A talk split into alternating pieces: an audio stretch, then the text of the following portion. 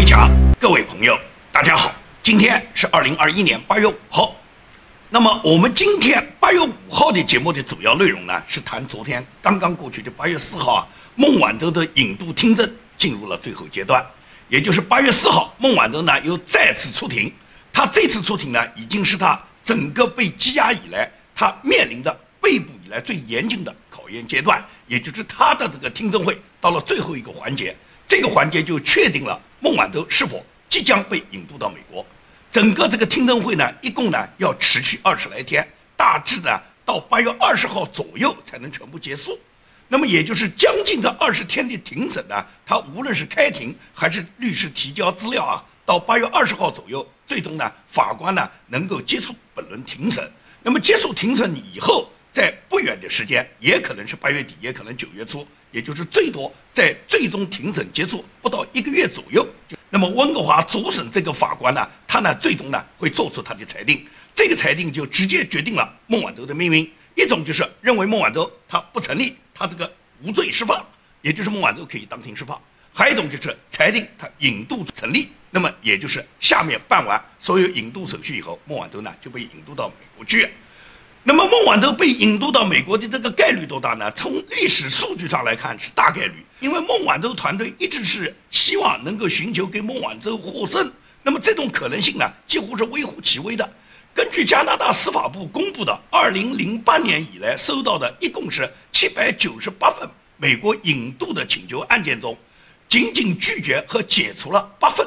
还有四十起案件呢是美国主动撤回，也就是其余的750份案例。全部引渡成功，引渡成功率在百分之九十五以上，也就是孟晚舟要获得这个百分之五的概率是非常非常小的。而且孟晚舟的案件现在已经是中美加，包括全球国际都在关注。所以说孟晚舟他现在要获得这个保释啊，那么加拿大这个法官他要做到绝对的万无一失，他稍微有一点点差错，那么他一生的这个政治生涯，他这个法律大法官的声誉会受到极大的影响的。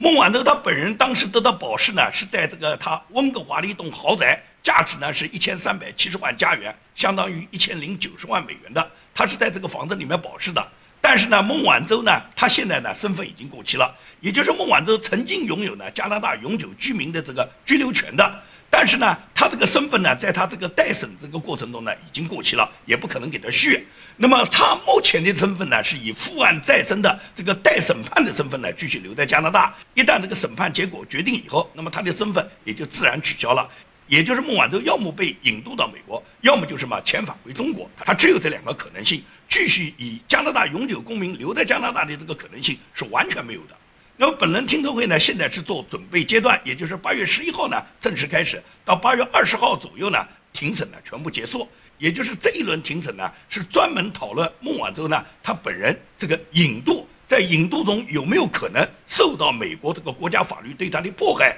有没有可能是肉体惩罚，也就是对他进行酷刑啊？如果是没有面临的酷刑和死亡的这个判决，如果是到美国他要被执行死刑，那可能。加拿大法官会做出不予引渡，或者是到美国面临的肉刑、面临的这个酷刑折磨，那加拿大法官也会这个不同意引渡。如果是这两种情况都不存在，那么孟晚舟引渡案件就成立了。现在仅仅要法官要评估的就是孟晚舟如果引渡到美国，会不会受到酷刑折磨，会不会受到死刑判决？大家记得以前赖昌星吗？赖昌星为什么拖了那么长时间？赖昌星拖了将近十年，原因就是什么？中国有死刑啊。中国有死刑，也就是赖昌星他这个案，如果说回到中国，很可能是被中国执行死刑。而且中国不光是执行死刑，中国有大量的酷刑折磨，也就是肉体折磨嘛。因此，加拿大在评估赖昌星时候，他反复强调这两个理由，在加拿大法官都认为是不可能给你引渡到中国的，因为引渡到中国，第一是会酷刑折磨，第二个是面临着死刑。后来是中国政府一再做出承诺，是保证赖昌星回国受审期间，所有的受审的环节都受到这个加拿大的司法界和加拿大的外交官们，他们都全程监控，保证没有酷刑，保证不执行死刑。在中国政府做出了所有的承诺以后，最终赖昌星他引渡成功的。而美国呢？美国是根本就不存在酷刑折磨，而孟晚舟的罪呢，在美国呢也完全判不上死刑。美国有死刑的州已经不多，孟晚舟他即使被引渡到美国。他的这个罪也不可能判死刑。所以说，对孟晚舟来讲，现在引渡到美国没有司法上的障碍，没有司法上的障碍，那么也就是孟晚舟马上就要被引渡。而在这个过程中呢，中共呢，他马上又掀起一轮呢，就是抢救孟晚舟的这个战略，包括中国的一些学者，其中一个叫叶檀的这个老女人呢，突然呢，在她自己的微博上呢，发布了一个微博，这个微博说是让我们一起关注加拿大一个勇敢的女人，她在替所有人担罪。八月四号起，孟晚舟引渡案进入最后审理阶段，彭博社回顾加拿大引渡案审判的历史数据。几率仅为百分之一，用十二分的努力追逐一丝希望，所以我们大家呢都要去点赞。是叶檀发的话，说是孟晚舟是一个了不起的女人，一个勇敢的女人，在为我们大家顶罪。他这个话讲的网友就炸了，为谁顶罪啊？孟晚舟一个人有的七本护照，有的多个老公，有的多个孩子，有的几亿财富的人，他跟韭菜有什么关系？他跟老百姓有什么关系啊？他为谁担罪啊？他为你叶檀担罪了吗？马上就有网友告诉叶檀，如果说你收了华为的钱，你为他点赞；如果说你有罪，孟晚舟在为你担罪，你就明说，你就去抢救孟晚舟，他为你担了罪，你把我们拉上干什么？什么叫为我们大家顶罪？我们大家有什么罪？我们需要孟晚舟为我们顶什么罪啊？因此来讲的话，就是中国呢，他就不断的呢会在孟晚舟的问题上去打爱国牌。那么孟晚舟自己心里面也很清楚，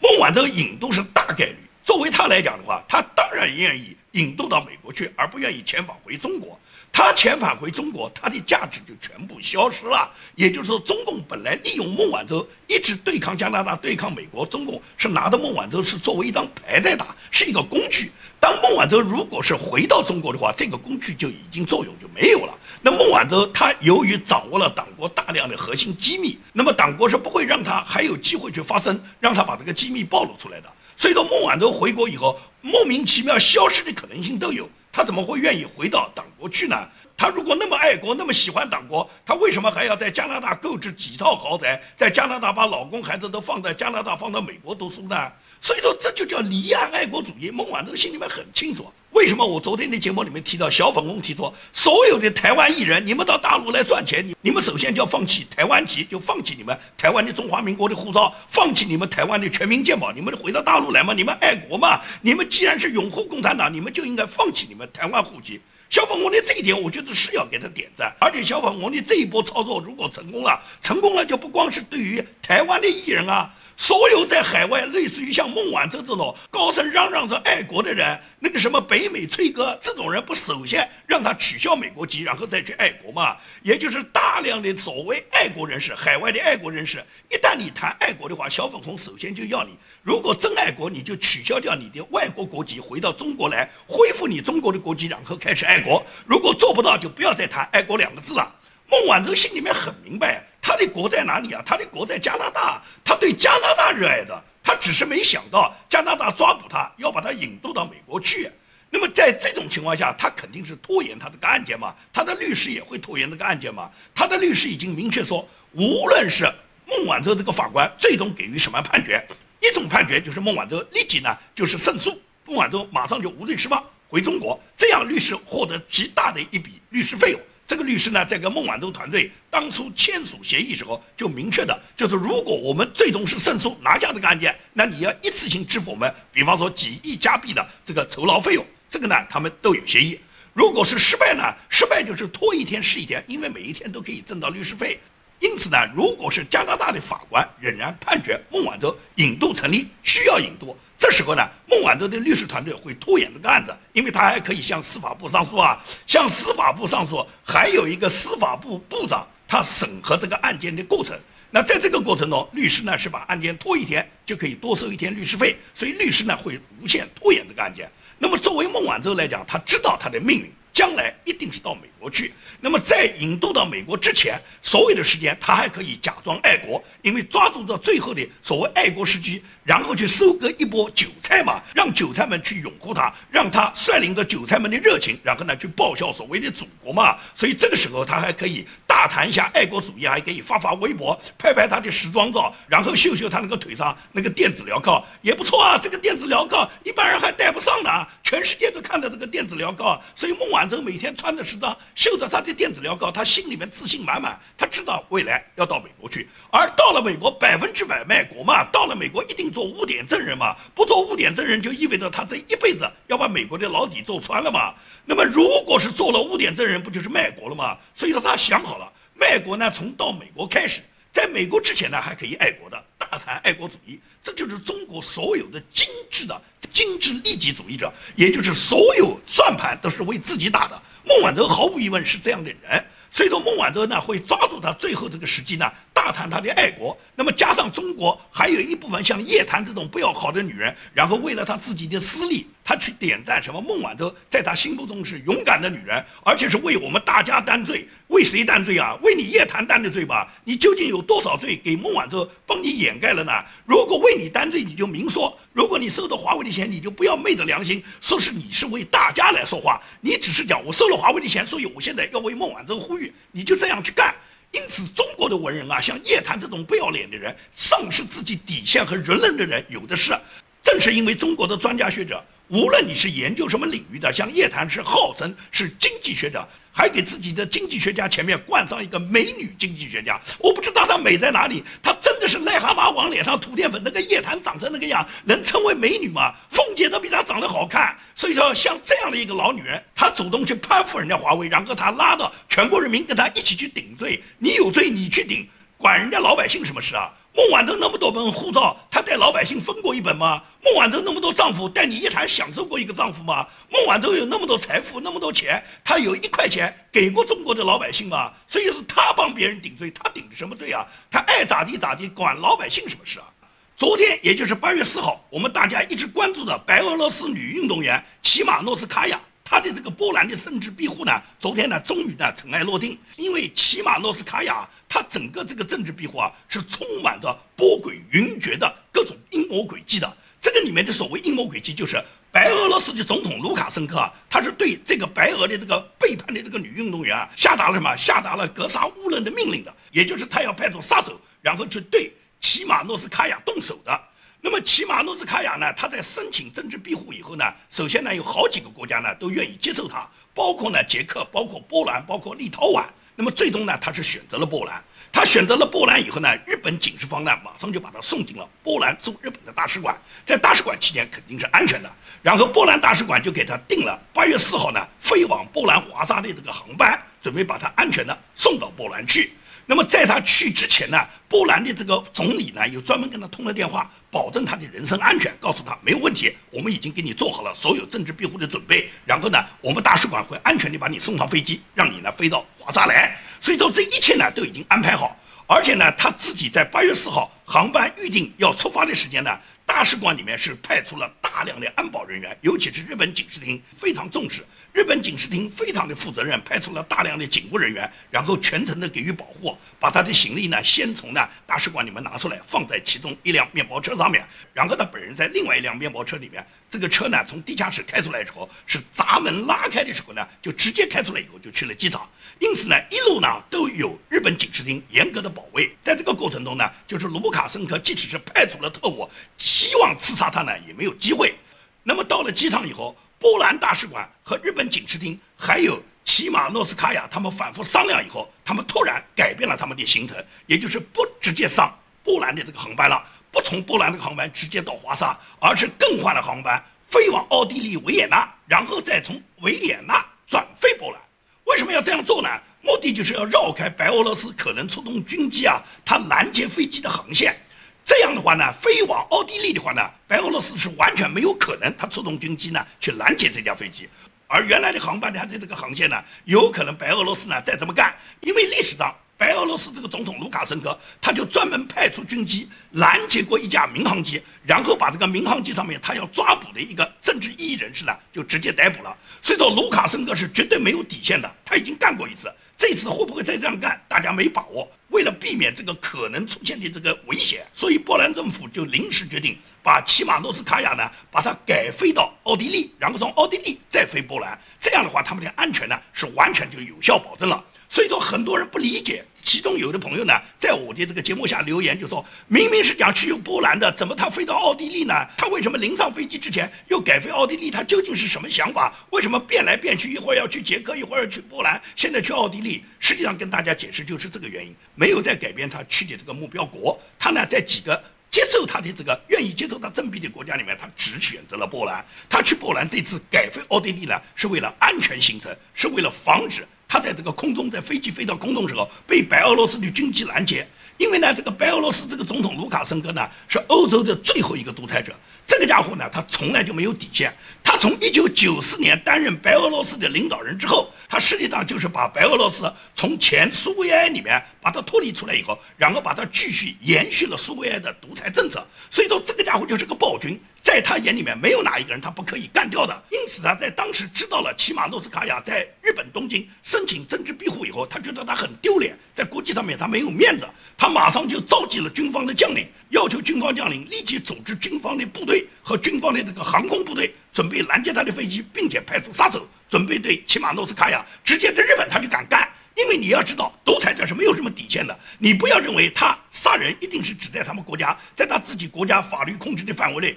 全世界哪个地方他们都敢干。因为什么？他们没有底线嘛。所以呢，在骑马诺斯卡娅到达东京机场以后，最终是波兰政府跟日本警视厅，包括他本人反复商量以后，大家决定走这条安全的航线。那么这条安全航线后来情况是怎么样呢？也就是在骑马诺斯卡娅已经安全到达华沙。从奥地利转机到达华沙以后，波兰外交部的副部长马上就在推特上发布了这个消息，告诉大家齐马诺斯卡娅已经安全到达华沙了。他感谢所有帮助齐马诺斯卡娅离开东京的人。这样的话呢，也就是这个白俄罗斯的运动员齐马诺斯卡娅呢，他的政治庇护呢，在一路所有具备正义感的人的保护下，在日本警视方的保护下，在波兰、在捷克、在立陶宛国家伸出友谊援手的情况下，最终他安全的到达了华沙。所以这也是奥运史上不多的案例，也就是作为一个女运动员，在比赛过程中受到本国专制国家对她的打击和陷害，面临着回国可能执行的酷刑。所以在这种情况下，她选择政治庇护，在多国伸出援助之手的情况下，然后最终让她满足了自己政治庇护的心愿。所以这对世界上所有爱好和平和自由的人来讲，这无疑是一个好的消息。也就是最终，当你有这种自由的愿望，有很多正义的人们都来帮助你，帮你完成这个心愿。诺斯卡娅在奥运期间申请赠币的事牵动人心，而本届奥运会会场上中国运动员的表现也让大会组委会和所有的观众呢，可以讲对中国运动员是嗤之以鼻。先是中国女子羽毛球运动员在赛场上面大喊着“我操”，也就是不断的脏话连篇，使得赛场上面给他搞得这个气氛乌烟瘴气。因此，韩国羽联已经向国际羽联呢提出了这个抗议。那么，很可能他获得银牌的这个运动员的成绩会被取消，今后是否还能够继续参加奥运比赛，这现在还不好说，还在等待到奥委会处理的这个结果。另外，有两个中国运动员，他们因为佩戴毛泽东像章在领奖台上的这件事，受到国际奥委会的调查。那么最终呢，中国奥委会向国际奥运会呢做出了承诺，就说今后绝对不会再有中国运动员佩戴毛泽东像章呢到领奖台上去领奖了，也就是绝对不会，毛泽东的像章我们不会带了，下次带习近平像章呢？不带毛泽东可以带习近平的啊。所以说呢，现在奥委会只是接到中国奥运会他们的承诺是不带毛泽东像章了，下次带习近平的也不一定。也就是中共啊，他总把这个奥运盛会啊办成一个政治赛事，对运动员灌输的都是他的政治思想，体现的什么？体现的是共产党的专制色彩，共产党的这个专制控制。也就是运动员实际上就是共产党要割的韭菜嘛，所有的韭菜都按照共产党的要求，在国际赛场上去推广中国的红色意识形态，去散播共产党的红色思维嘛。而这件事跟奥运精神是完全相违背的嘛。奥运精神是更快、更高、更强，是更加的锻炼人民的身体，更好的超越体能飞跃，创造更加的成绩。奥运赛场上种种是表现出一种奥运精神，是重在你参与，并不代表你要获多高的奖牌。在整个奥运赛场上，我们看到有很多人都很普通吧。英国有一个二十五岁的这个餐馆的厨师，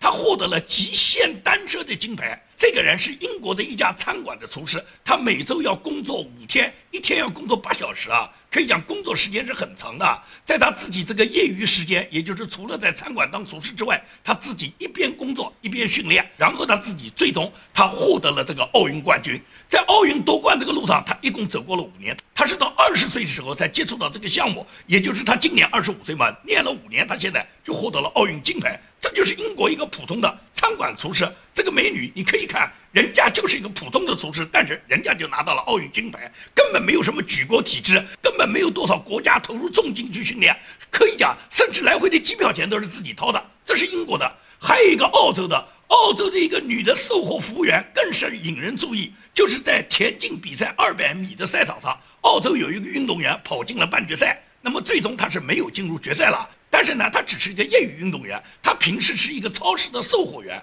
在他比赛之后，他接受电视台采访时候，他就说他没有得到任何赞助，他没有一分钱的训练费用，都是靠自己训练、自己自费，然后飞到东京来参加比赛的。他根本不在乎他到东京来是否能获得奖牌，他最大的心愿就是请大家 follow 他，follow 他在英斯的国然上的这个社交媒体账号。结果他这个话讲完以后，这个朴实无华的这个澳洲的售货员，他一下子就成了澳洲的网红了，马上 follow 他的人多得不得了，他现在是大 V 了。也就是你看，人家只是一个超市的售货员，人家是业余训练，自费到东京来参加比赛，人家还跑进了半决赛。不管他拿没拿到奖牌，但是这就是奥运精神。奥运场地上我们要看到的是这些人。而绝不是共产党这种举国体制培养的，然后最终为了拿金牌牺牲了无数其他运动员。在金牌的背后是多少那些伤残运动员？他们整个一生最终因为伤病和残痛导致他们一生的这个痛苦。因为国家是根本不管这些运动员，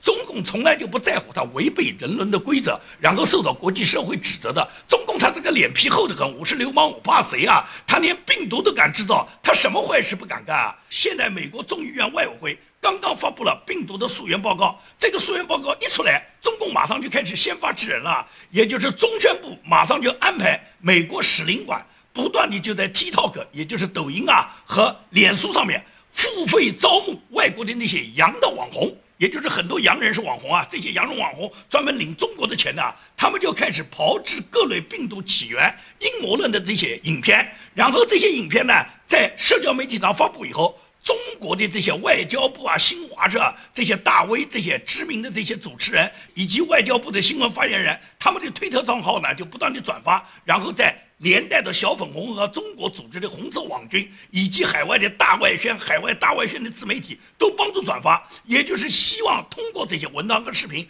攻击美国，目的就是把疫情的源头引向美国嘛。既然病毒源自美国，那你中国极力阻止世卫组织到中国来调查干什么？源头不在你这，你怕什么调查？源头在美国，你就让他到中国来查嘛，查不出东西来嘛。反正源头在美国嘛，知道自己的狐狸尾巴藏不住了，现在开始耍流氓，栽赃人家美国，这就是中共一贯干的。因为中共的逻辑就是什么？没有钱搞不定的事情，我们只要花钱，就有洋网红愿意帮我们制作这些阴谋论的影片啊。中共拿钱就可以干啊。按照这个狄东升讲，就是中共这个御用专家狄东升讲，我历来信奉就是钱能搞定一切，没有钱搞不定的。一摞子钱给上去不够，我们就再拖一箩筐钱拿上去，也就是只要有钱就能解决。所以说呢，习近平曾经他动不动说过，中国一不输出贫穷了，二不输出革命了。但是中共有一个很大的优势，就是输出腐败。全世界的政客呢，没有不接受中共的这个腐败的。中共的腐败，一是金钱腐败，二是性腐败、性贿赂嘛。除了金钱贿赂，就是性贿赂嘛。全世界绝大部分的政客，在中共的这个腐败输出之后，然后要么接受金钱贿赂，要么接受性贿赂。因此，为中共涂脂抹粉、为中共歌功颂德的这些海外的这些洋人，无论是政客还是媒体圈宣传的人，有的是。所以说呢，海外现在为什么有那么多人堕落啊？那奥巴马凭什么从一个黑人的穷小子，一分钱没有的，在芝加哥一个破房子，那个房子一共只值二三十万的这个房产，还贷了很多款，他首付也就给了几万块，就这样的一个人，给他混到总统以后，现在混到十几个亿的身家，一个人从政就可以搞到十几个亿，这种腐败只有中国共产党能够发生的。但是在美国，在西方，在很多欧洲发达国家，他们的这些政客政要们，最终通过从政。因为中共输出的腐败，这些人都发达了。克林顿啊，奥巴马，民主党的大佬，你去查一查。那南希·普洛西在进入政坛之前，在担任政客之前，她只是个家庭妇女，她什么工作也没做过。结果她有一天混入政坛以后，她现在成了美国众议院的议长，而且在政坛上一下子几十年长春不老，她始终是保持着她的地位。她家里面可以讲现在是堆满了金山，也就是她道挣了多少钱。他那么多钱哪来的啊？他一个家庭妇女有什么能力挣钱啊？但是自从他当了议员、当了议长以后，也就是大量的这个利益输送。让南希·普洛西现在成了亿万富婆。这个民主党里面，只要从政就发财。你去看看民主党所有的这些大佬们，你知道名字的大佬们，什么拜登啊、奥巴马、克林顿啊、希拉里啊、南希·普洛西、苏莫啊，只要是民主党的大佬，你去翻翻他们的家底，你看他们在从政之前，基本上都是穷得叮当响，很多人都是负债过日子。但是现在，自从他们从政以后，成为民主党的大佬以后，个个是亿万富翁，没有一个不是。那么这些钱哪来的呢？都是共产党输送的啊！所以说，习近平他说中国不输出贫穷，不输出革命，但是输出腐败啊！只要输出腐败，最终共产党就战无不胜了。今天美国制度被破坏到这个程度，美国现在之所以遭到中共这个武汉病毒的重创，这就是因为美国有大量的人配合共产党在美国推行中共的红色战略，也就是如果不遏制民主党在美国制造美国混乱、颠覆美国制度的这个趋势。那么，美国向南非滑坡，最终美国被演变成南非，它只是一个时间问题。也就是中共在助力，美国内生在加速，那么最终美国就有可能完全演变成另一个南非。好，今天的节目就跟大家做到这里，谢谢大家。